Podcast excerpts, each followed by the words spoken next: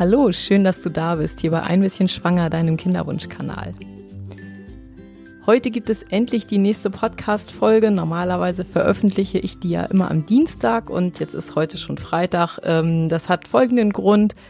Die ähm, Tagesmutter meines Sohnes ist gerade im Urlaub für drei Wochen und mein Mann und ich haben eigentlich gedacht, dass wir das so hinbekommen, dass ich trotzdem eigentlich so meine Sachen weitermachen kann, aber ähm, manchmal merkt man ja erst, wenn die Realität dann irgendwie so ähm, eben real wird, dass das Ganze nicht ganz so funktioniert, wie man sich das vorstellt. Ähm, das Kind dann eben doch nicht so schläft wie gedacht oder gar nicht. Und ähm, ja, insofern ist es einfach so, dass ich in den nächsten drei Wochen etwas weniger Zeit ähm, für den Podcast und auch für ähm, alle anderen Sachen habe, die ich jetzt gerade so mache. Und ähm, anschließend geht's dann aber wieder mit voller Kraft weiter. Ähm, ich werde zumindest versuchen, ähm, vielleicht doch eine Podcast-Folge jeweils am Wochenende ver zu veröffentlichen. Und ja, das sollte eigentlich klappen.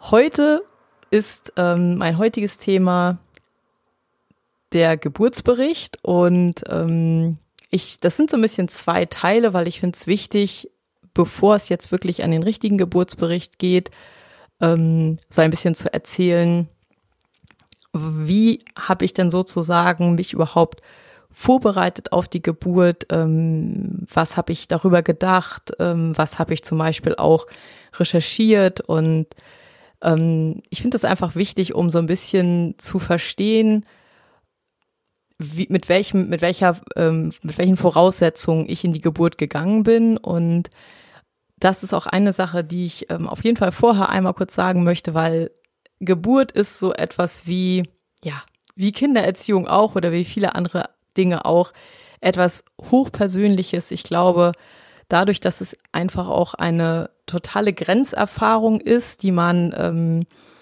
besonders beim ersten Kind eben auch das allererste Mal macht, wo man überhaupt nicht weiß, ähm, was auf einen zukommt. Und ich glaube, da kommt, da geht jeder so ein bisschen unterschiedlich mit um und jeder hat da vielleicht auch durch das, was, was man so von der Familie hört oder was man überhaupt, was, was für eine Art Mensch man eben ist. Ähm, jeder hat da so ein bisschen eine andere Herangehensweise und ähm, deswegen finde ich es ganz wichtig, dass ich schon vorher sage, dass das halt einfach auch in Verbindung mit dieser langen Kinderwunschbehandlung ähm, diese, dieser ganze, die Geburtsvorbereitung und auch meine Einstellung generell zu, äh, ja, dazu, wie ich mir den Ablauf der Geburt gewünscht habe, dass das eben wirklich eine Sache ist, die für mich so gepasst hat. Aber da gibt es jetzt sicherlich ganz, ganz viele, die sagen, oh meine Güte, das kann ich mir gar nicht vorstellen oder das will ich mir gar nicht vorstellen. Und ähm, da komme ich aber gleich auch noch mal ein bisschen detailliert dazu. Genau, das ist das Thema für heute und der erste Teil dreht sich so ein bisschen um die Vorbereitung und um alles, was ähm, ich vorher abgesprochen habe und worüber ich mir vorher Gedanken gemacht habe. Und der zweite Teil ist dann sozusagen die Umsetzung, nämlich wie es dann wirklich gelaufen ist und ähm, wie du dir vielleicht vorstellen kannst, das ist immer etwas anders als gedacht. Ähm, genau, dann starte ich jetzt mit der Vorbereitung und zwar war es ja so, dass ich das ganz, ganz große Glück hatte, für die Geburt eine Beleghebamme oder eine Hebammenpraxis zu finden, die mit der, mit dem Geburtshaus oder mit der, mit der Geburtsklinik, mit der ich zu, äh, mit der, bei der ich angemeldet war, ähm, die mit dieser Klinik zusammengearbeitet hat. Ähm, das muss man sich bei meinem Fall, also in, bei der Klinik und bei der Hebammenpraxis so vorstellen, dass diese Hebammen, das waren alles noch relativ äh, junge Mädels, würde ich jetzt mal sagen. Also die waren so zwischen, ich würde sagen, so 26 und Anfang 30, also wirklich alle noch relativ jung. Und die haben vorher in dem Krankenhaus gearbeitet, auch als Hebammen und haben sich dann aus dieser Situation heraus selbstständig gemacht und hatten aber eben weiterhin den ganz engen Bezug zu dem Krankenhaus, kannten da eben auch alle und ähm, haben eben dann in diesem Krankenhaus die Beleg Geburten betreut. Und ähm, es war eben so, dass ich vorher alle kennengelernt ha habe. Das habe ich in, in ein, einer der letzten Folgen schon mal erzählt. Und der ganz große Vorteil für mich war einfach, dass man schon vorher ganz klar machen konnte, was stelle ich mir dann für die Geburt vor? Also was möchte ich gerne, was möchte ich vielleicht nicht? Weil einer meiner Horrorvorstellungen war wirklich irgendwie, ich komme irgendwie mit Wehen ins Krankenhaus, bin sowieso schon, ähm, habe sowieso schon sozusagen äh, den Kopf nicht mehr ganz normal auf den Schultern und äh, muss dann anfangen, irgendwie mit einer Hebamme, die da arbeitet, ähm, irgendwie zu diskutieren, ob ich jetzt ein Schmerzmittel bekomme oder ob ich keins bekomme oder äh, was da irgendwie gemacht wird. Und ähm, das war einer der ganz wichtigen Gründe, weswegen ich eine Beleghebamme wollte, weil ich einfach ähm, nicht mit so einer Unklarheit in diese Situation gehen wollte. Und ich wollte eben, dass ich vorher schon mit denen abgesprochen habe, was ist mir wichtig und warum ist mir das wichtig und ähm, ja, dass man eben keine Situation hat, wo man dann irgendwie das Gefühl hat, ich muss jetzt hier diskutieren oder ich muss jetzt erklären, warum ich ähm, etwas so oder so haben möchte. Und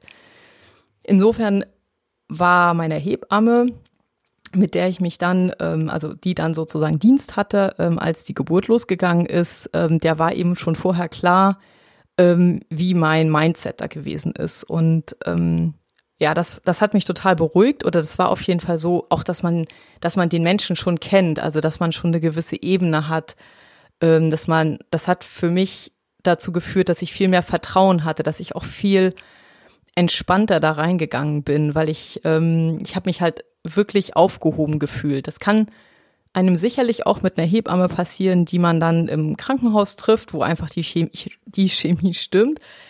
Andererseits hatte ich halt einfach so ein bisschen den Horror vor Augen, ähm, dass ich auf einmal eine Hebamme neben mir habe in dieser absoluten Sondersituation, die man möglicherweise, besonders wenn man so einen Kinderwunschweg hinter sich hat wie wir, nur einmal im Leben erlebt.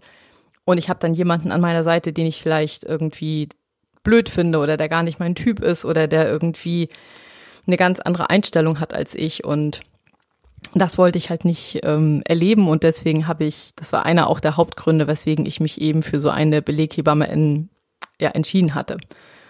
Und es ist eben so gewesen, ich habe vorher, wie man das macht oder, oder wie ich das mache, sagen wir es mal so. Ich glaube, ähm, ich weiß gar nicht genau, ob das jetzt normal ist oder nicht, aber für mich ist es einfach so, egal ob jetzt bei Kinderwunschbehandlung oder auch bei allem, was irgendwie Richtung äh, Geburt ging. Ich musste, ich musste das wirklich googeln. Ich musste wissen, worauf lasse ich mich ein, auch wenn man das natürlich für sich selbst nie so genau weiß. Aber ich wollte zumindest eine, irgendwie eine realistische Vorstellung haben, wo, wo was da so ablaufen könnte. Und ich habe dann auch ähm, viele Videos geguckt, habe ähm, in ganz unterschiedliche Richtungen ähm, ja, mir angeschaut, was es gibt. Ich habe auch, ähm, klar stolpert man da auch dann über, über so Hypnobirthing-Videos, über die ähm, ganz normale, natürliche Schiene und ähm, dann eben auch über ähm, Geburten, die irgendwie dann eben mit PDA etc. abliefen. Und ich war schon, bevor ich das so gesehen habe, eher der Typ, der gesagt hat, hey, ich gehe auch nicht unbedingt zum Zahnarzt und nehme keine Betäubung. Ähm, und ich habe das deswegen bei der Geburt jetzt für mich auch nicht unbedingt gesehen. Und nachdem ich eben viele, viele Videos gesehen habe, viel auch gelesen habe darüber, also auch über die Risiken ähm, und ähm, über den ganzen Ablauf etc., war für mich eigentlich klar, dass ich auf jeden Fall eine ja, sozusagen eine, eine strukturierte Hilfe mit Schmerzmitteln auf jeden Fall haben möchte. Dann ist es natürlich so, dann liest man ja oft, ähm, ja, es kann auch sein, dass sie, dass das gar nicht mehr geht, dass du eine PDA bekommst, weil das ist dann schon viel zu spät oder ähm, es ist zu früh, also dass man sozusagen erst eine PDA bekommt, wenn der Muttermund mindestens so vier, fünf Zentimeter geöffnet war. Das heißt, auch wenn man sich dafür entscheidet und auch wenn man das mit der Hebamme abspricht, weiß man natürlich so ein bisschen im Hintergrund, oh, so eine gewisse Unsicherheit gibt's halt trotzdem noch, weil ähm, es kann eben auch ganz anders laufen. Es ist, so eine Geburt ist definitiv ein Überraschungsei ähm, in jeder Hinsicht. Man, man weiß einfach nicht, was man bekommt. Und ähm, für mich war trotzdem auf jeden Fall, nachdem ich viel gelesen und ähm, viel gesehen hatte, klar, ich möchte, wenn denn alles irgendwo normal läuft, im normalen Rahmen, dass ich auf jeden Fall gerne eine PDA möchte, auch wenn die Vorstellung, das ist ja so, dass ähm, dir sozusagen ähm, unten in der Lendenwirbelsäule ähm, du zwischen zwei Wirbelkörper äh, dann so eine Nadel gesteckt bekommst und äh, darüber fließt dann eben, das ist auch, es ist nicht nur eine Nadel, natürlich wird es mit einer Nadel ähm, eingesetzt, aber das ist sozusagen so ein kleiner Schlauch, ähm, der dir da dann festgeklebt wird und die Nadeln ziehen sie natürlich wieder raus. Und über diesen Schlauch und über so eine Spritzenvorrichtung, ähm, du hast dann sozusagen so, so einen Schlauch hinten vom, vom Rücken ähm, weglaufen und darüber ähm, kann eben die ganze Zeit ähm, Narkosemittel oder, oder eben ein Schmerzmittel in diesen äh, Peridualraum gespritzt werden und die Vorteile sind eben, dass du, ähm, also ich habe dann auch so einen, ich habe so einen kleinen Schalter dann gekriegt, ähm, die Vorteile sind einfach, dass du die ganze Zeit, wenn du merkst irgendwie, das Mittel, ähm, das reicht dir gerade nicht oder so, dass du eben, dass es mal noch nachdosiert werden kann. Und bei mir ist es so gewesen, oder es gibt unterschiedliche äh, Formen von ähm, PDAs oder Peridualanästhesien. Früher war das so, dass man eben ähm, total bewegungsunfähig war, also dass man sich, dass man nur noch liegen konnte auf dem Rücken. Und heute ist es eben so, dass die die Dosierung so machen können und die auch die Mittel, die sie da äh, nehmen, so machen können, dass du dich im Grunde ganz normal bewegen kannst, dass du eben nur den Schmerz nicht mehr hast. Und ein weiterer Vorteil ist eben, dass du, ähm, dass das nicht in deinen Blutkreislauf kommt, weil eben direkt ähm, ins Rückenmark gespritzt wird oder in, den, in diesen Peridualraum und ähm, sozusagen die Nerven direkt betäubt werden. Ähm, also das heißt, du musst dir da keine Gedanken machen, dass das Kind irgendwie davon beeinträchtigt wird. Dann gibt es natürlich Stimmen, die sagen, ja, aber solche Geburten dauern dann länger oder ähm, ja, weiß ich auch nicht, ähm, dass sie länger dauern, ähm, wird irgendwie häufig gesagt, dass dann irgendwie dadurch, dass man die Wehen nicht mehr so spürt, dass es dann eben nicht so nicht so gut vorankommt oder ähm, teilweise gibt es es auch, dass ähm, man nach so einer PDA irgendwie so ein paar Tage Kopfschmerzen bekommt. Das sind eben mögliche Nebenwirkungen. Ähm, und wie das immer so bei Nebenwirkungen ist, die kannst du haben, du kannst sie aber eben auch nicht haben. Und ähm, das ist ja so im Endeffekt so die Schmerztherapie während der Geburt, die eigentlich ähm, jeder irgendwie auch kennt. Und ähm, ich habe dann von den Hebammen ähm, noch das war jetzt nicht unbedingt ein Tipp, aber die haben mich eben auch aufgeklärt, was für verschiedene Möglichkeiten es gibt. Und im Endeffekt ist es ja so, da gibt es alles Mögliche von ähm, Akupunktur, es gibt homöopathische Mittel, es gibt ähm, irgendwie Bachblüten, dann gibt es ähm, so krampflösende Medikamente wie zum Beispiel Buscopan.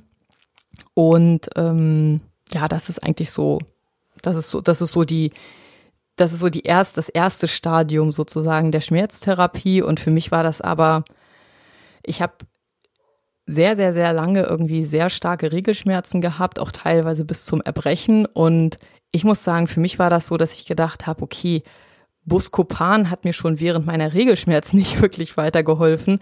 Wie soll das denn unter der Geburt irgendwie großartig, ähm, großartig was bringen? Und insofern war das für mich so, dass ich gesagt habe, hey, also ist ja schön und gut. Ihr könnt mir natürlich Buscopan geben, aber ich kann mir nicht vorstellen, dass es einen großen Effekt hat. Und wie das eben so oft ist, wenn man an etwas nicht glaubt, dann ähm, ist es, glaube ich, auch so, dass es dann auch nicht wirklich hilft, weil der Kopf natürlich auch immer noch ein Stückchen mitspielt. Ähm, eine Sache, die es gibt, die so dazwischen läuft, das ist äh, Meptid. Das ist ein, ähm, ein Opiat und das bekommt man intravenös. Also es gibt auch die Möglichkeit, glaube ich, das als Einzelspritze zu kriegen.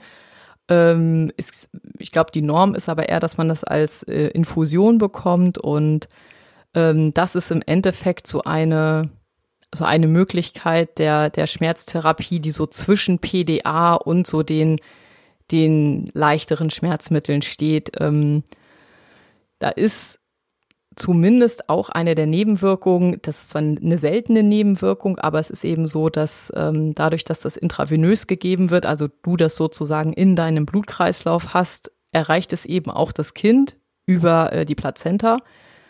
Und ähm, Das ist zwar sehr, sehr, sehr selten, aber es kann halt passieren, insbesondere bei Kindern, die vielleicht sowieso nicht ganz so fit sind, die von einer, von ihren, ähm, ja, von, sozusagen von ihren, von ihrem Puls etc. sowieso schon vielleicht so ein bisschen auch geschwächt sind durch die Geburt, dass dadurch eben ähm, die noch ein bisschen, ein bisschen dösiger werden und ein bisschen weniger, ähm, ja, ein bisschen weniger Lebenszeichen von sich geben.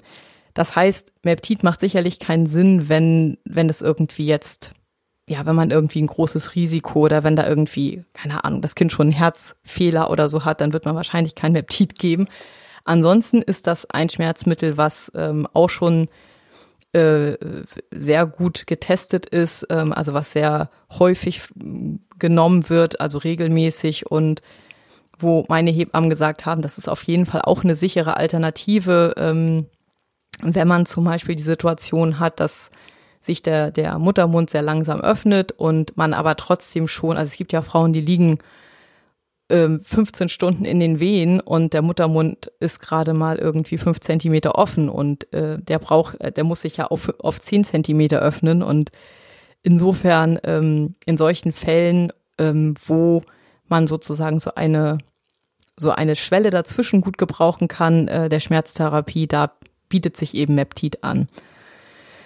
Ja, und ähm, für mich ist es im Endeffekt so gewesen, dass die, die Hebammen oder die Hebammenpraxis, die haben mich vorher so ein bisschen auch, ähm, haben mir vorher so ein bisschen erklärt, was sie eigentlich erwarten, was so normal ist, weil das weiß man ja als, als erst, erstmals Schwangere auch nicht. Und die meinten halt, ja, also es ist halt so, dass ich wahrscheinlich, wenn ich denn die erste Wehe bekomme oder die ersten Wehen irgendwie sich abzeichnen, dass ich das wahrscheinlich merke, weil es schon ein deutlicher Unterschied ist und dass ich dann erstmal zwischen, ja, drei, vier Stunden erstmal zu Hause bleiben werde, ähm, einfach weil das langsam erstmal startet und ähm, ja, und dann irgendwann, dass wir halt regelmäßig telefonieren. Und wenn die Wehen irgendwie alle fünf bis sieben Minuten kommen, dass wir dann uns auf den Weg machen und dann eben in die Klinik fahren. Das habe ich mir ehrlich gesagt so, dachte ich auch so, ja, ach Mensch, hört sich, hört sich okay an, so das, ähm, das kann ich mir gut vorstellen, dass man dann erstmal eben eine gewisse Zeit noch zu Hause ist, weil man will natürlich auch nicht ja irgendwie 15 äh, Stunden im Krankenhaus sein, weil zu Hause hat man es ja dann eigentlich zumindest ähm, am Anfang erstmal noch besser. Und dann äh, komme ich jetzt auf jeden Fall auch zu dem, wie es dann wirklich abgelaufen ist, denn ähm, ja, es war schon an der einen oder anderen Stelle nicht unbedingt das, was ich mir vorgestellt hatte. Und zwar ähm, war das, war das der 23.04., als es irgendwann losging. Das, ähm, ich weiß gar nicht mehr, was es jetzt für ein Tag war. Das kann ich mir jetzt nicht, nicht dran erinnern. Auf jeden Fall ähm, haben mein Mann und ich irgendwie ähm, mittags noch, noch beim Blockhaus gegessen und ähm, hatten uns irgendwie so einen ganz schönen Tag gemacht. Wahrscheinlich war es am Wochenende, denke ich mal. Und ähm, ja, ich bin irgendwie nachmittags irgendwann auf der Couch eingeschlafen es war wirklich so ein richtig toller Tag. Die Sonne schien und ähm, es war auch relativ warm. Und ich bin wirklich von der ersten Wehe dann aufgewacht. Das war, ähm, und ich habe sofort gedacht, okay, das ist neu. das, ähm, und uns wurde, also mir wurde halt gesagt, auch im, im Geburtsvorbereitungskurs, aber auch von den Hebammen an sich, ja, man weiß immer nicht so genau, sind das jetzt Übungswehen ähm, oder ist das denn, ist das wirklich etwas, ähm, also geht's wirklich los? Und ich bin dann, man sollte dann eben erstmal in die Badewanne gehen und ähm, wenn das dann weggeht, dann ist es sozusagen nur eine Übungswehe und wenn nicht, dann eben nicht. Und ich war dann in der, in der Badewanne, da hat sich, ähm, da hatte mein Mann dann kurz mit der Hebamme gesprochen und äh, die hat dann gesagt, ja, erstmal ganz ruhig und ähm, schaut mal erstmal, wie es jetzt weitergeht. Also dann eben so das, was man sich dann noch vorgestellt hat. Ihr seid jetzt erstmal zu Hause die nächsten Stunden und dann sprechen wir nochmal ab, wie der Verlauf ist, ähm, wann ihr dann kommt. Und ich, ja, ich, hab, ich bin dann aus der Badewanne ausgestiegen, habe, glaube ich, ähm, da auf jeden Fall nochmal so eine, so, eine, so eine leichte Wehe gemerkt und habe gesagt, so ja, gut, okay, also das ist anscheinend wirklich so, dass es losgeht und habe dann zu meinem Mann gesagt, muss ich heute so drüber lachen, weil das irgendwie im Nachhinein echt lustig ist. Ich habe gesagt, hey, ne, wir haben auf jeden Fall erstmal noch mal ein paar Stunden Zeit, mach mal den Fernseher an, lass uns, ähm, äh, wir waren da gerade dabei, irgendwie Suits zu gucken oder so, lass uns mal noch eine Folge Suits gucken. Und er hat dann den Fernseher angemacht und es hat, glaube ich, ähm, wir haben die Folge, Folge dann irgendwann noch mal weitergeguckt und ich glaube, es war bei Minute sieben oder so. Da kam die nächste richtige Wehe und ich muss sagen, die hat mich gleich komplett umgehauen. Ähm, mein armer Mann, das war nicht schön, weil ich habe, ähm, wie gesagt, wir hatten zum Mittag äh, gegessen und äh, ich habe irgendwie einen Salat gegessen oder so etwas. Und die Wehe ist gekommen und ich habe wirklich, ich musste mich so massiv übergeben. Ähm, keine Ahnung, ob das normal ist. Auf jeden Fall war es nicht schön. Also ich habe, ähm, wir saßen im Wohnzimmer eben vorm Fernseher und es war erstmal alles voll und ich musste erstmal meine ganzen Klamotten irgendwie, der Wohnzimmertisch, der Teppich, mein Mann musste erstmal wischen und ich, ähm, ich dachte nur so, okay, das ist, das ist gar nicht gut. Ich bin dann erstmal wieder in die Badewanne, da war das Wasser noch drinne und habe erstmal gesehen, dass ich mich einigermaßen äh, wieder so, dass ich, dass ich mich wieder äh, irgendwie, dass ich zum Beispiel auch aus dem Haus gehen könnte, irgendwie so ein bisschen, habe ich mich ein bisschen gereinigt. Und die nächste Wehe kam dann wirklich, das hat echt nicht lange gedauert. Es waren auch wieder irgendwie sieben Minuten und ich habe zu meinem Mann gesagt, Paul, das ist, das, so soll das nicht sein, das kann nicht angehen, weil ich habe jetzt gedacht, ich habe jetzt erstmal 15 Minuten und jetzt geht's hier schon wieder weiter. So, und dann habe ich meine Hebamme angerufen.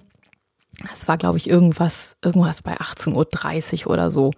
Also es war, war schon irgendwo so am, im, am Abend und habe ihr das erzählt und sie hat dann gesagt, okay, ähm, nee, ist nicht ganz so normal und ähm, setzt euch mal gleich ins Auto und kommt gleich vorbei. Und ähm, wir mussten eben, glaube ich, eine halbe Stunde in die Klinik fahren, hatten Gott sei Dank jetzt keinen großen Stau oder so. Ich glaube, da hätte ich auch echt ein kleines Problem gehabt. Aber ich muss zugeben, das war nicht lustig. Also es ist, ähm, ich habe mir das ja vorgestellt, so von den Schmerzen her eben wie Regelschmerzen und es hat auch so einen gewissen Touch, muss man zugeben, aber wirklich dann so ist sozusagen der Start. Also so die schlimmsten Regelschmerzen sind so der Start von dem, was dann da so ähm, auf einen zukommt, obwohl auch das, glaube ich, komplett ähm, persönlich ist. Also es gibt sicherlich auch so äh, Verläufe, wo das ganz, ganz, ganz äh, entspannt losgeht. Ähm, bei mir war es auf jeden Fall so, dass es wirklich knall auf Fall ging und ich bin dann ähm, zum Glück war meine Hebamme dann auch schon äh, bei der Klinik, als wir angekommen sind und hat mich da äh, in Empfang genommen und dann kam das nächste Problem. Und an der Stelle muss ich echt sagen, war ich so, so froh, dass ich diese Beleghebamme hatte, denn das Krankenhaus war überfüllt. Also ähm, es war irgendwie ein Tag vor Vollmond und es ist wohl so, dass äh, zu Vollmond mehr Kinder geboren werden als irgendwie zu anderen Zeiten. Und ähm, die Klinik war komplett überfüllt. Also es waren alle Kreissäle voll, es waren alle Vorbereitungsräume voll. Und ähm, ich bin dann, ich stand zuerst im Flur, hatte wirklich fiese, fiese Schmerzen ähm, und und stand da so und wusste halt nicht wohin. Und da ist dann auch die Fruchtblase geplatzt. Es war, ah, es war keine schöne Situation, weil wenn man einfach, man steht da einfach irgendwo im Krankenhausflur, ich, es war irgendwie so ein Vorflur vom Kreissaal und ähm, weiß gar nicht wohin. Und meine Hebamme hat dann versucht, irgendwie einen Raum aufzutreiben, weil normalerweise hätte ich meine Hebamme nicht gehabt, hätten sie mich weggeschickt. Dann hätten sie gesagt, ähm, Krankenhaus ist voll, Kreissaal ist voll, ähm, sie müssen in ein anderes Krankenhaus gehen. Aber da ich eben die Beleghebamme hatte, die ja mit diesem Krankenhaus nur zusammenarbeitet, ging das nicht. Und deswegen konnte ich halt doch in meinem normalen Krankenhaus bleiben. Und sie hat dann irgendwann so eine, ja, im Grunde so eine, so eine Kammer gefunden für uns, ähm, die, glaube ich, eigentlich nur für Blutabnahmen da war. Also es war ein Raum, der war ungefähr so, keine Ahnung, vier Quadratmeter groß, also es hat, passte halt gerade so eine Liege und ein Stuhl rein und ähm, auf der Liege lag ich dann und hatte wirklich fiese, fiese Schmerzen. Aber es ist eben so, ähm, wenn du noch nicht im Kreissaal bist, kannst du auch äh, sowieso noch gar keine besonderen Medikamente kriegen, weil die das nur unter äh, sozusagen unter äh, beobachteten Umständen machen. Und ich war eben noch in diesem nicht mal Vorwienzimmer, sondern irgendwo in so einem Blutabnahmeraum und ähm, eine Hebamme hat dann geguckt, wie der Muttermund irgendwie sich so macht und meinte, oh, oh meine Güte, ist irgendwie, der Muttermund ist irgendwie schon bei acht Zentimeter offen, was eben auch die ähm, doch ziemlich massiven Wehen irgendwie ähm, erklärt hat. Also es war halt schon irgendwo nicht, nicht so ganz die Norm. Und sie hat dann, sie hat dann gesagt, ja, keine Ahnung, es kann sein, dass, dass, äh, dass mein Sohn in einer halben Stunde da ist. Und wenn ich irgendwie merke, dass die Wehen sich verändern, dann, dann soll ich halt irgendwie ähm, anfangen zu pressen. Und ich dachte nur so, das meint die jetzt nicht ernst. Ich, ich, ich lieg hier irgendwie in so einer, in so einer Blutabnahmekammer ohne Fenster. Es war brüllend heiß, äh, weil es da eben auch keine Klimatisierung groß gab oder was. Und, äh, und ich dachte nur, ich bin im falschen Film keine, dann hat irgendwie irgendeine andere Helferin mir irgendwas gespritzt, aber es hatte wirklich absolut gar keinen Effekt. Ich habe nichts gemerkt, ich hatte nur riesige Schmerzen und äh, dachte, ich, ja, ich, ich pack das nicht. Aber gut. Ähm, der Punkt bei einer Geburt ist ja einfach, dass es sowieso keine Wahl gibt. Man muss da irgendwie durch und ähm, irgendwie, irgendwie klappt das dann, irgendwie kriegt man es dann hin, aber das war definitiv nicht das, was ich mir so vorgestellt hatte. Ähm, und es war eben auch so, dass die gesagt haben, ja, die Kreissäle sind voll, es geht erstmal nix. Ähm, und ich muss jetzt erstmal abwarten, bis sozusagen irgendeine andere Frau das Kind bekommen hat und dann aus dem Kreissaal auch wieder raus ist. Dann muss der Kreissaal ähm, sauber gemacht werden, desinfiziert werden, etc. pp. Und dann kann ich irgendwann in irgendeinen der Kreissäle. Und ähm, es ist jetzt dann doch nicht so gewesen, dass es jetzt eine halbe Stunde gedauert hat. Auf der einen Seite wäre das natürlich nicht schlecht gewesen, aber auf der anderen Seite muss ich zugeben, war ich auch ganz froh, weil diese Geschichte, dass gesagt wird, ja, es ist jetzt leider zu spät für eine PDA, jetzt müssen sie da so durch, da hatte ich dann auch wirklich gar keine Lust drauf. Und ich glaube, ich lag ungefähr anderthalb Stunden oder so, oder vielleicht waren es auch zwei. Man verliert wirklich so ein, so ein bisschen das Zeitgefühl, weil man man hofft einfach nur, dass die nächste Wehe möglichst äh, nicht sofort kommt, aber das, die, die kam halt irgendwie alle, alle vier Minuten, alle drei Minuten. Es ging richtig, richtig schnell am Anfang. Und ähm, ich konnte dann zum Glück irgendwann zumindest das, den, den, das, dieses Zimmer wechseln und hatten, dann hatten wir ein Zimmer, wo eben auch wenigstens ein Fenster war, wo ein bisschen mehr Luft war und ähm, ja, wo meine Hebamme dann auch gesagt hat, okay, jetzt, ähm, das war, glaube ich, das war ungefähr so nach, nach zwei, drei Stunden hat sie gesagt, okay, jetzt kann ich dir, ich gebe dir jetzt einfach was anderes, weil das einfach so, wie es jetzt gerade ist, ähm, du das nicht möglicherweise eben nicht hinbekommst, weil es zu belastend ist. Und ähm, ich habe dann eben diese Infusion bekommen nach ungefähr, ja, ich würde sagen, es waren ungefähr zweieinhalb, drei Stunden und ich war schon ganz schön ganz schön durch. Also ich muss sagen, das war auf jeden Fall, ähm, wenn ich mir vorstelle, dass manche Frauen das 20 Stunden machen, ohne und, und dann immer noch sagen, ich will auf gar keinen Fall ein Schmerzmittel, meinen allergrößten Respekt. Also ich war sowieso jetzt nicht derjenige, der sagt, ich, ähm, ich muss mir das beweisen, dass ich das ohne Schmerzmittel kann. Das, ähm, ich wollte halt trotzdem, ich, ich dachte, ich möchte halt trotzdem irgendwie ein, ein schönes Erlebnis haben. Ich wollte meine, das sollte jetzt es gibt ja manche Leute, die sagen, ja, die Geburt von meinem Kind war das Allerschrecklichste, was ich je erlebt habe, weil das so schlimm war und das wollte ich einfach nicht. Insofern ähm, habe ich mich dann darüber gefreut, dass sie gesagt hat, okay, ich gebe dir jetzt mal was anderes und dann habe ich eben so eine Meptid-Infusion bekommen und auch wenn sich da die Meinung echt total teilen, wenn man das im Internet irgendwie recherchiert, für mich war das schon so, so, so viel besser als vorher. Also beschrieben wird es immer so, dass eben das Meptid, die, wenn man sich so Wellen, wenn man sich die Wehen so wie Wellen vorstellt, dass das Meptid so ein bisschen die, äh, die, die ganz hohen Ausschläge irgendwie so abschneiden würde.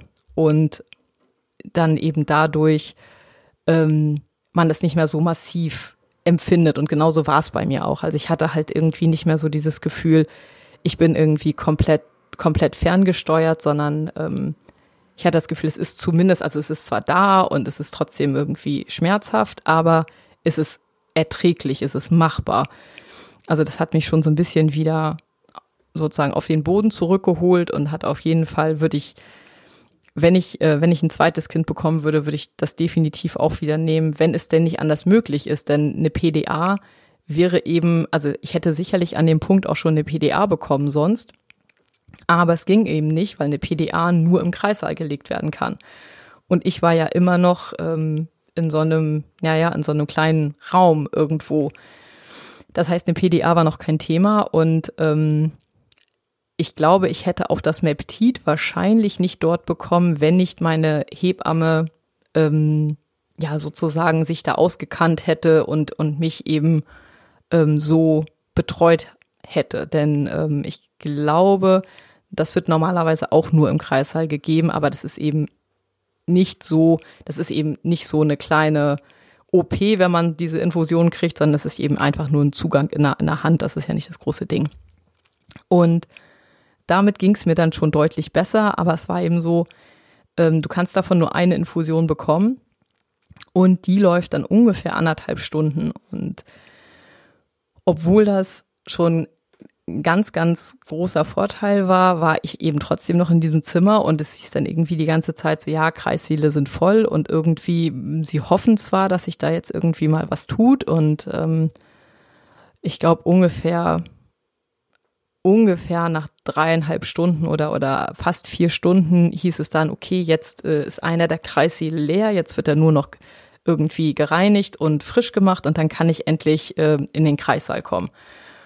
Und das war wirklich, das war definitiv eine echte Erleichterung. Also der, so der Punkt, wo ich endlich von dieser Pritsche, das war eben wirklich nur so eine, ich glaube, die sind so 50 Zentimeter breit oder, oder, oder 40 oder so, und ähm, so der Punkt, wo ich endlich von dieser Pritsche runter konnte und endlich in den Kreissaal konnte und irgendwie eben ja auch die ganz normale Überwachung hatte, das war echt ähm, sehr, sehr angenehm und ähm, ein Augenblick, der mir von dieser ganzen Geburtsgeschichte echt noch sehr positiv im Kopf geblieben ist. Und ähm, es war dann eben auch so, dass die Meptit-Infusion, die war so fast durchgelaufen und meine, mir, mir ging es dann eigentlich so ganz okay. Also ich habe halt die, die Wehen merkt man natürlich immer noch, aber es war, es war nicht mehr so total, totale Katastrophe. Und meine Hebamme meinte dann so, ja, und wie, wie sieht's denn jetzt aus mit PDA? Und ich habe sofort gesagt, auf jeden Fall, sagen Sie gleich Bescheid, weil ich habe auch schon oft gehört, dass man eben dann erstmal noch eine halbe Stunde auf einen Anästhesisten warten muss. Und ähm, die Infusion war eben auch fast alle. Insofern dachte ich so, okay, jetzt äh, ist wahrscheinlich auch die richtige Zeit, um ähm, ein Level höher zu schalten. Und ich hatte aber in der Situation wirklich super, super Glück. Ich glaube, die meisten anderen, die eben ihr Kind an dem Tag bekommen haben, waren sozusagen schon fast durch. Ähm, das muss ungefähr, das muss ungefähr irgendwie um zehn oder um elf gewesen sein, glaube ich, dass ich in den Kreissaal gekommen bin. Und der äh, Anästhesist war dann wirklich nach 15 Minuten da. Das ging total, total fix. Und ich hatte zugegeben wirklich immer total Angst vor dieser, vor dieser Rückenmarksinfusion, wenn man das so nimmt, also vor dem Setzen von diesem Röhrchen. Und ich habe es wirklich komplett überhaupt nicht gemerkt. Also entweder hatte der Mann einfach äh, ganz besonders ähm, ja ganz besonders äh, gute Hände dafür äh, und hat das einfach äh, super gut gemacht. Aber ich habe es wirklich, ich habe es nicht gemerkt. Ich habe mich, äh, äh, musste mich eben kurz so mit so einem, musste ich dann so nach vorne, also musste ich hinsetzen und musste dich so nach vorne rollen, damit sich sozusagen die Lendenwirbel so ein bisschen auseinanderstrecken. Und äh, dann wird dann bekommst du so eine kleine so eine kleine Betäubung vorher, also so eine äh, Lokalanästhesie und dann wird es eben gesetzt und es war es war überhaupt kein Problem. Ich war wirklich total, ähm, total schockiert, als er meinte, er wäre schon fertig, ist schon alles drin. Ich so, okay, also ich habe nichts gemerkt. Super. Und ähm, das war dann, an, an dem Punkt kann man wirklich sagen, ähm, der Start war echt holprig von der Geburt und ähm, da konnte ich so ein kleines bisschen reinspüren, wie es sich anfühlen könnte, wenn man wirklich alles nur natürlich macht und ab dem Punkt, wo die ähm, PDA dann saß, war es einfach nur wundervoll. Auch ich bin da vielleicht dann auch einfach ein Weichei und, ähm, und gehöre nicht zu der zu der Heldenriege, die das Ganze irgendwie äh, ohne jegliche Schmerzmittel äh, überstehen. Ähm, aber es war so schön. Hört sich blöd an, aber es war wirklich, es war so super. Ich weiß, dass ich, man war dann so auf so einem, äh, dieses, dieses ähm, Kreissaalbett, das war irgendwie so gepolstert. Also du warst irgendwie total abgestützt überall. Und ich konnte mich da erstmal einfach nur hinsetzen und ähm, und wir haben wirklich, glaube ich, eine halbe Stunde erstmal nur uns, uns hingesetzt, mein Mann, die Hebamme und ich, und haben irgendwie so ein bisschen nur geredet. Also es war total, ich hatte keine Schmerzen mehr. Ich hatte, ich habe mich einfach in der Situation nur entspannt und habe gedacht, okay, so jetzt kann alles weitere kommen. So egal was, wie das jetzt so weitergeht, jetzt ist auf jeden Fall erstmal alles, alles gut. Ich habe mich richtig gut gefühlt. Dann kam noch eine Ärztin, die hat einmal also die Vitalfunktionen des Kindes werden natürlich sowieso die ganze Zeit überprüft, aber es kommt dann immer regelmäßig nochmal eine Ärztin, ähm, die ähm, dann auch nochmal richtig nachguckt und, und schaut, äh, wo ist das Kind gerade und ähm, wie sieht's aus. Und ähm, da war auch alles gut und ja, so nach einer halben, ich glaube so nach einer halben Stunde hat meine Hebamme dann gesagt, Mensch, so jetzt ähm, jetzt gucken wir mal, dass wir so ein bisschen anfangen zu arbeiten und dass er, dass er jetzt halt langsam mal so ein bisschen ähm, runterrutscht und ähm, ich sollte mich dann, ich habe da noch, mein, mein, Mann hat da ein Foto von gemacht. Ähm, ich muss zugeben, das Foto ist wirklich lustig, aber es ist natürlich nicht einer der äh, schönsten, der, der schönsten Fotos, die ich irgendwie ähm, habe. Und zwar durfte ich dann so oder sollte ich dann so auf den Knien ähm, auf diesem auf diesem Kreissaalbett stehen, sozusagen mit den Händen dann auf der, auf der Kopflehne und die ganze Zeit dann eben so ein bisschen das Becken hin und her bewegen, damit sozusagen die ganzen Muskeln und ähm, damit das Kind sich so ein bisschen ähm, in den Geburtskanal weiter reindrehen kann. Und ähm, ja, das habe ich dann, ich würde sagen, erstmal auch irgendwie eine halbe Stunde oder sogar ein bisschen länger gemacht und ähm, habe zumindest gehofft, dass es äh, seine Wirkung hat. Und es war, es ist halt so, dass du, du hast so einen, so einen Monitor und du siehst die Venen da drauf, also du siehst, wie, wie hoch die Ausschläge sind ähm, von diesem Venenschreiber. Aber du fühlst sie halt nicht. Du fühlst, wenn du überhaupt was fühlst, fühlst du eben so einen leichten Druck, aber du hast sonst, du hast keine Schmerzen und du kannst dich ganz, ich konnte mich ganz normal bewegen. Also ich hatte auch keine äh, Taubheitsgefühle oder so, sondern ich konnte mich echt ganz normal bewegen und konnte ganz normal irgendwie ähm, alle möglichen Gymnastikübungen da auf diesem Bett vollführen. Und irgendwann kam dann die Ärztin, also die, die, ich denke mal, das war irgendwie die, die Gynäkologin, die an dem Tag dann äh, da Aufsicht hatte auf der, auf dem, äh, auf der Station und die hat gesagt, so ja, jetzt, ähm, jetzt wollen wir ein bisschen mit Arbeiten anfangen, jetzt muss man mal langsam ein bisschen, ein bisschen weitergehen. Sie hat dann ähm, Blut abgenommen. Man kann sozusagen, wenn der, wenn der Schädel des Kindes schon zu fühlen ist, ist es eben auch möglich, dass die ähm, ganz, ganz bisschen Blut über die Schädeldecke vom ähm, sozusagen vom Kind ähm, das abnehmen und anhand der Blutwerte, insbesondere glaube ich die, die Sauerstoffsättigung wird da dann überprüft, können die sehen, wie gut es dem Kind geht und ja, ob das, ob es jetzt Sinn macht oder ob es ähm, jetzt ein bisschen schneller gehen sollte oder eben man noch Zeit hat oder oder.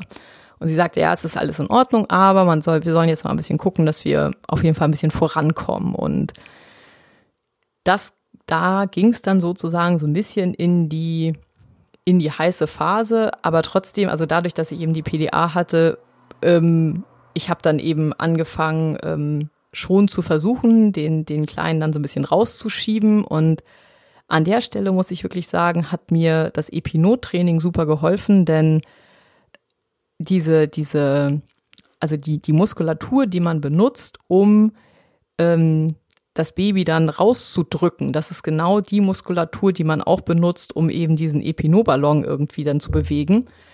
Und so hatte ich schon so ein kleines bisschen so ein Gefühl, was ich machen muss. Und ähm, obwohl das ja das erste Mal war, hat meine Hebamme gesagt, so Mensch, also ich kriege das ganz gut hin. Und ähm, es ging, ging dann eben, das war dann im Endeffekt so ein bisschen wie, ja, wie so ein, wie so ein Muskeltraining, was ich da gemacht habe. Also ich habe nichts negativ gespürt, vielleicht irgendwo mal so ein bisschen Druck, aber ähm, es war eben einfach nur anstrengend im Sinne von, dass man sich körperlich angestrengt hat. Und ähm, oft ist es ja so, dass ähm, irgendwann in der Endphase der Geburt die PDA komplett ausgeschaltet wird und ähm, ich habe dann auch relativ oft gelesen, so ja, dass dann die PDA ausgeschaltet wurde und dann eben die Wehen so richtig extrem waren und ähm, und man sozusagen zum Ende hin nochmal die Totalkatastrophe hatte. Das war bei mir nicht so. Also ähm, es ist irgendwann, also meine Hebamme hat dann gesagt, so ja, wir müssen jetzt so ein bisschen gucken, nochmal äh, vielleicht zusätzlichen Wehentropf. Es war jetzt gar nicht so lange, ich glaube, das war ungefähr, die gesamte Geburt hat irgendwie acht Stunden oder so gedauert, was ja für die erste Geburt jetzt nicht lange ist. Und ähm, es war aber eben so, dass sie gesagt haben, okay, jetzt wäre es schon gut, wenn es ein bisschen, ein bisschen schneller vorangeht. Und ähm, ich habe dann ähm, noch mal einmal so einen Schuss ähm, von dem Medikament von der PDA bekommen und dann haben sie mir einen Wehentropf gelegt und dann wurde das Ganze, dann wurden einfach die, die Wehen häufiger, also noch häufiger. Und dann hat's, dann ging es wirklich schnell. Also das war, ich finde ja, muss ich wirklich sagen, dieses, dieses Wort Austreibungsphase ist für mich so der, der komplett Albtraum. Ähm, ich weiß auch nicht, wer sich das, wer sich das, es hat sich bestimmt ein Mann ausgedacht. Ähm, ich finde das, also dieses Wort ist einfach schlimm. Ich würde es lieber Willkommensphase nennen oder so, wenn man sein Kind jetzt endlich bald in die, in die Arme schließen kann oder so. Irgendwas, irgendwas Positives wäre schön, aber Austreibungsphase hört sich echt überhaupt nicht nett an.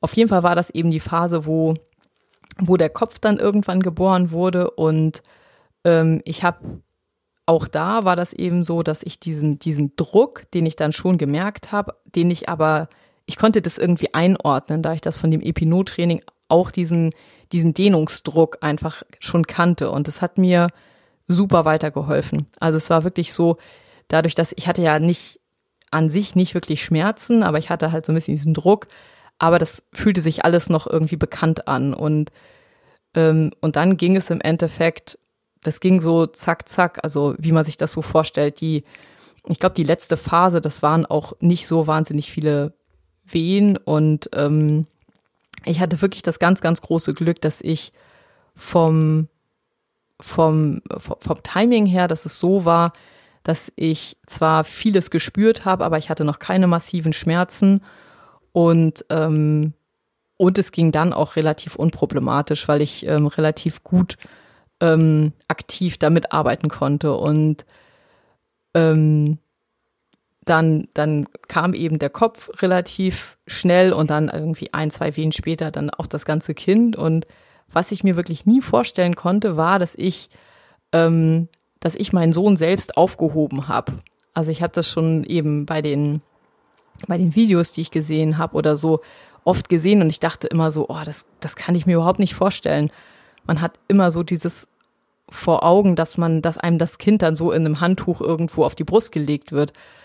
Aber ähm, es war irgendwie so ein, so ein total natürlicher Reflex, das Kind zu greifen. Oder ich habe dann meinen Sohn gegriffen und habe ihn mir ähm, oben auf die Brust gelegt und ähm, ja, und war einfach nur super happy. Einfach nur super happy. Der hat dann irgendwie ganz, ganz kurz ge gequakt, aber auch nicht großartig und lag dann auf, ähm, auf meiner Brust und hat mich mit seinen großen Augen noch so ein bisschen zerknittert, wie die dann eben so aussehen, hat er mich dann angeguckt und ja, ähm, dann war er endlich da. Und das war dann auf jeden Fall so wirklich einer der, der wundervollsten Momente, die man sich vorstellen kann. Einfach das, was auch jeder über diesen Moment sagt, wenn man das eigene Kind dann das erste Mal sieht, wenn man diesem, diesem neuen Wesen dann das erste Mal wirklich in die Augen gucken kann und so richtig Kontakt aufnehmen kann. Und es ist, ähm, hat wirklich seinen ganz, ganz eigenen Zauber. Und es war, mein Mann hat von diesem, also hat da so ein paar Fotos gemacht. Ähm, das habe ich gar nicht mitbekommen, weil ich war natürlich, ich war so total in diesem, man ist halt auch so voll, voll Hormonen gepumpt, dass man erstmal gar nichts mitbekommt und ja, ähm, habe dann, ja, habe mich dann einfach nur gefreut und ähm, ja, haben dann erstmal einfach nur da gelegen. Der Kleine hat irgendwie eben, hat auch ganz, ganz schnell dann angefangen, der, hat, der war auf jeden Fall hungrig, der hat dann ganz schnell angefangen, irgendwie nach der Brust zu suchen und hat äh, dann auch das erste Mal getrunken, irgendwie schon kurz nach der Geburt. Und also auch das es wird ja teilweise gesagt, wenn man irgendwie Schmerzmittel nimmt, dass es dann mit dem Stillen super schwierig wird oder oder. Das hatte ich, da habe ich ganz viel Glück gehabt. Das hatte ich wirklich nicht. Also mein mein Sohn war von Anfang an extrem hungrig und hat auch ähm, hat da gar keine Probleme gemacht. Und ähm, das einzige Problem, was es dann gab, ähm, das, ja, erstmal, erstmal wird da ja nicht so wahnsinnig viel gemacht, aber es wird dann irgendwie so nach 15, 20 Minuten hat die Hebamme und auch die Ärztin dann gesagt, so ja, das ist irgendwie, dass die Plazenta nicht rauskommen will und ähm, dann fingen die halt an, irgendwie da so ein bisschen rumzuziehen und zu zuppeln und haben irgendwie versucht, das irgendwie, haben dann auf meinem Bauch rumgedrückt und haben dann irgendwie versucht, die Plazenta doch noch dazu zu bekommen, dass sie eben ähm, von alleine sich löst. Da war aber überhaupt nichts zu machen und ähm, ich denke, das hat eben auch was damit zu tun, dass ich ja ähm, zwei Ausschabungen hatte vorher und ähm, ähnlich wie bei meiner Freundin, die hatte nämlich auch eine Ausschabung vorher und bei der war das genau das gleiche. Da ist die Plazenta auch nicht von alleine gekommen. Ähm, war das eben bei mir dann auch, nur dass ich äh, zum Glück keine großartigen Blutungen hatte, weil man muss da wirklich drauf achten. Deswegen würde ich auch empfehlen, hast du schon irgendwie ähm, mehrere Ausschabungen oder mindestens eine Ausschabung gemacht, dann ähm, schau bei der Geburt auf jeden Fall, dass du das irgendwo machst, wo, wenn die Plazenta nicht so ähm, sich löst, wie sie das soll, dass das auf jeden Fall unproblematisch dann operiert werden kann. Denn ähm, wenn man dann Blutungen kriegt, kann das ziemlich schnell auch gefährlich werden und ähm, wenn man, also ich würde das, wenn ich, wenn ich so eine Vorgeschichte ähm, habe, würde ich definitiv nicht empfehlen, irgendwo ins Geburtshaus oder so zu gehen, wo das dann unter Umständen nicht rechtzeitig irgendwie dann behandelt werden kann. Bei mir war das jetzt nicht so, äh, nicht so dramatisch, sondern es war eben einfach nur so, dass die gesagt haben, okay, da muss ich in OP, dann müssen sie das, ähm, äh, müssen sie mich sozusagen noch stärker betäuben, um dann eben das, äh, ich glaube, dann haben sie wieder eine Ausschabung gemacht oder haben das auf jeden Fall dann im OP die, die Plazenta gelöst und äh, mein Mann hat den Kleinen dann so lange genommen. Das war, also es war im Endeffekt für mich an der Stelle war es total unproblematisch, weil ähm, ich habe sowieso vorher schon zu meiner Hebamme gesagt, es ist mir ganz egal auf welchem Weg, Hauptsache mein Sohn kommt heil zur Welt für mich wäre auch an irgendeiner Stelle halt ein Kaiserschnitt oder so okay gewesen. Also nicht das, was ich mir gewünscht habe. Ich habe mir definitiv eine natürliche Geburt gewünscht, aber ich habe von Anfang an gesagt, mir ist es am aller, aller, aller, aller wichtigsten, dass mein Sohn heil auf die Welt kommt, dass, und wenn es irgendwie so ist, dass an irgendeiner Stelle gesagt wird, oh, jetzt ist hier die Sauerstoffsättigung nicht gut oder was, dann hätte ich sofort gesagt, okay, dann OP, kein Problem.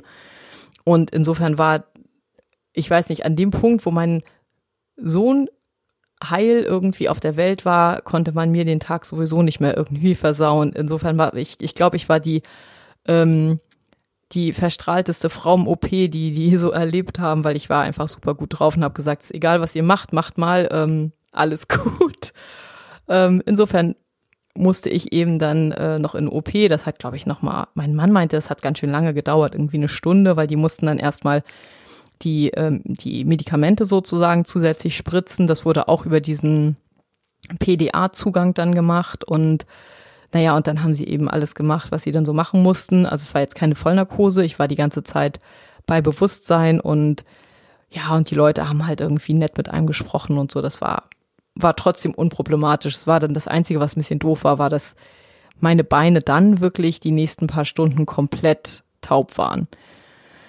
Und ähm, als ich dann wieder sozusagen in den Kreissaal gekommen bin, sind wir dann in einen anderen Raum verlegt worden und da wurden dann diese ganzen, diese ganzen, die U1 gemacht. Also das war dann ja schon mehrere Stunden nach der eigentlichen Geburt. Also ich würde sagen, die, die ersten drei Stunden oder so war ähm, unser Sohn wirklich nur bei uns und ähm, dann war er ganz kurz im gleichen Raum, aber bei unserer Hebamme, die hat ihn dann vermessen und gewogen etc. Und dann ist er gleich wieder zu uns gekommen. Also das ist, das war im Marienkrankenhaus in Hamburg und das muss ich sagen, hat mir echt super gut gefallen. Das war, war alles äh, wunderbar. Also man hatte sein Kind wirklich die ganze Zeit bei sich und ja, das war echt schön.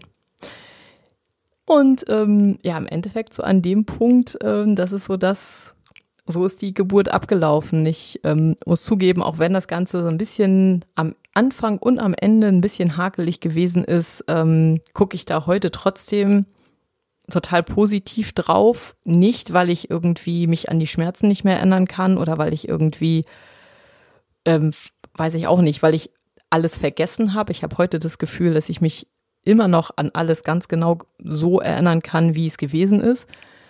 Aber einfach, weil ähm, ja, weil es für mich nichts war, wo ich sagen würde, es war irgendwo traumatisch. Also es war in einem gewissen Rahmen das, was ich erwartet hatte und zum Glück konnte ähm, konnte mir dann irgendwann schmerztechnisch auch geholfen werden. Also das ähm, würde ich jederzeit wieder so machen. Also ich würde auch jederzeit wieder eine PDA nehmen, weil das wirklich, also das hat für mich diese ganze Situation so entspannt und hat so dazu geführt, dass ich einfach während der Geburt auch eine wirklich gute Zeit hatte und mich gefreut habe auf meinen, auf meinen Sohn und irgendwie das nicht so ein, es war nicht irgendwie verkrampft oder so und auch wenn teilweise gesagt wird, ja, das ist diese, dass diese Geburten dann länger dauern.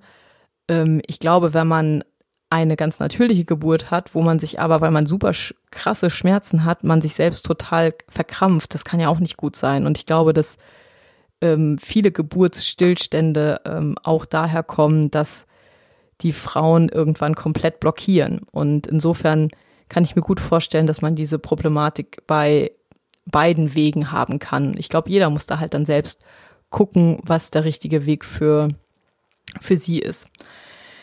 Ja, ähm, genau, das war meine, meine Geburtsgeschichte. Ich ähm, werde auf jeden Fall schauen oder ich hoffe zumindest, dass ich in den nächsten ähm, drei Wochen trotzdem noch irgendwie hier und da äh, eine Podcast-Folge aufnehmen kann und ja, hoffe, dass ähm, ein paar interessante Infos heute dabei gewesen sind und ähm, ich dir vielleicht, wenn du dir irgendwie großartige Sorgen zur Geburt machst, ich dir vielleicht auch so ein kleines bisschen, ähm, ach so, ah, eine wichtige Sache habe ich noch, das hätte ich jetzt fast vergessen. Und äh, zwar habe ich ja in der letzten Folge erzählt, dass ich so unfassbar große Sorge hatte, dass ich einen, ähm, irgendwie einen Dammschnitt oder einen Dammriss bekommen würde und ich deswegen den Epino genommen habe. Und ich hatte wirklich nichts. Ich hatte kein, ich hatte überhaupt keine äh, Dammverletzung und ähm, auch an der Stelle würde ich wirklich sagen, ich würde das wieder genauso machen, weil ähm, das kommt wirklich nicht häufig vor. Also der ähm, die ganze, die ganze Nachsorge, alle Leute, mit denen ich da irgendwie Kontakt hatte, ähm, die mich dann hinterher irgendwie untersucht haben. Man hatte ja noch so eine Abschlussuntersuchung. Die waren alle so total so wie, wie gar keine Dampfverletzung. Nee, ich hatte wirklich überhaupt keine Dampfverletzung und ich bin mir ziemlich sicher, dass das ganz, ganz viel damit zu tun hatte, dass ich äh, mit dem Epino das Ganze eben schon so ein bisschen vorbereiten konnte. Genau, das wollte ich kurz noch sagen. Ähm, ja, das ist jetzt heute schon ganz, ganz, ganz, ganz lange geworden. Ich hoffe, dass du äh, bis hierhin noch Lust hattest, äh, weiterzuhören. Und ich wünsche dir noch ganz, ganz schöne Sommertage und ähm, freue mich, wenn du beim nächsten Mal auch wieder reinhörst. Und ja, bis dahin, wie immer, alles, alles Liebe. Deine Katharina.